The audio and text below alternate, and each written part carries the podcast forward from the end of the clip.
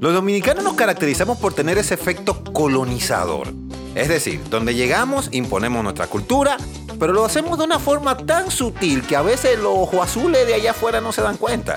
Pero mi punto y caso en este podcast es lo que me pone a pensar seriamente, ¿qué pasaría si la NASA se llena de dominicanos?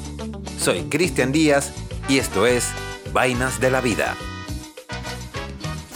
Mijo, ten cuidado con esos cohetes que esas vainas andan cayendo, ¿oíste? Amárrate bien el cinturón de seguridad. Y ponte unos pantaloncillos limpios. No salgas sin pantaloncillo limpio, ¿oíste? Está bien. Está bien. Es un pequeño paso para un hombre, pero un salto enorme para la humanidad.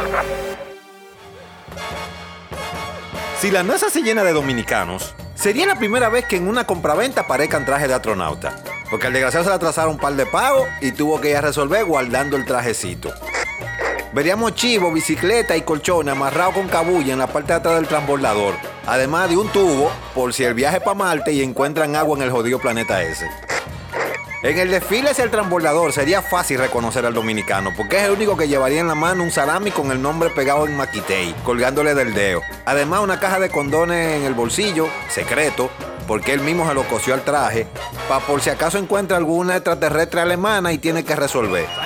También llevaría una cantina de cinco niveles con arroz, pollo, tallota, habichuela, queso blanco y ensalada de tomate, porque los gringos allá arriba solamente comen patilla y el dominicano si no come arroz no ha comido.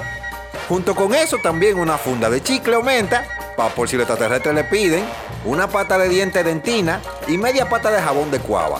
Y el único que entraría con tenis Jordan, porque lo compró para ese día y tiene que lujearlo. En el transportador, el dominicano sería el único que deje generales flotando en el espacio cada vez que vaya al baño y dejaría los papeles en el inodoro. El dominicano sería el único en tener un cordel para la ropa húmeda en el medio del transbordador. Y ahí te encontraría un pantaloncillo rojo, una franela blanca de Jordan y una gorra Bondús. El realizar empaquetadas en la estación espacial sería uno de los tópicos que caracterizan a nuestros paisanos en el espacio. Quedaron buenos, gringos, ¿eh? Y el broche de oro lo pone cuando él vuelva de regreso. El dominicano sería el único que aplauda cuando la nave toque tierra y el único con una funda negra cargada de piedras lunares para repartir en el barrio. Y hasta aquí, las vainas de los dominicanos en la NASA. Espero que nos encontremos en el próximo podcast. Deja tu like y comenta. Está pasado. Ya aparecí.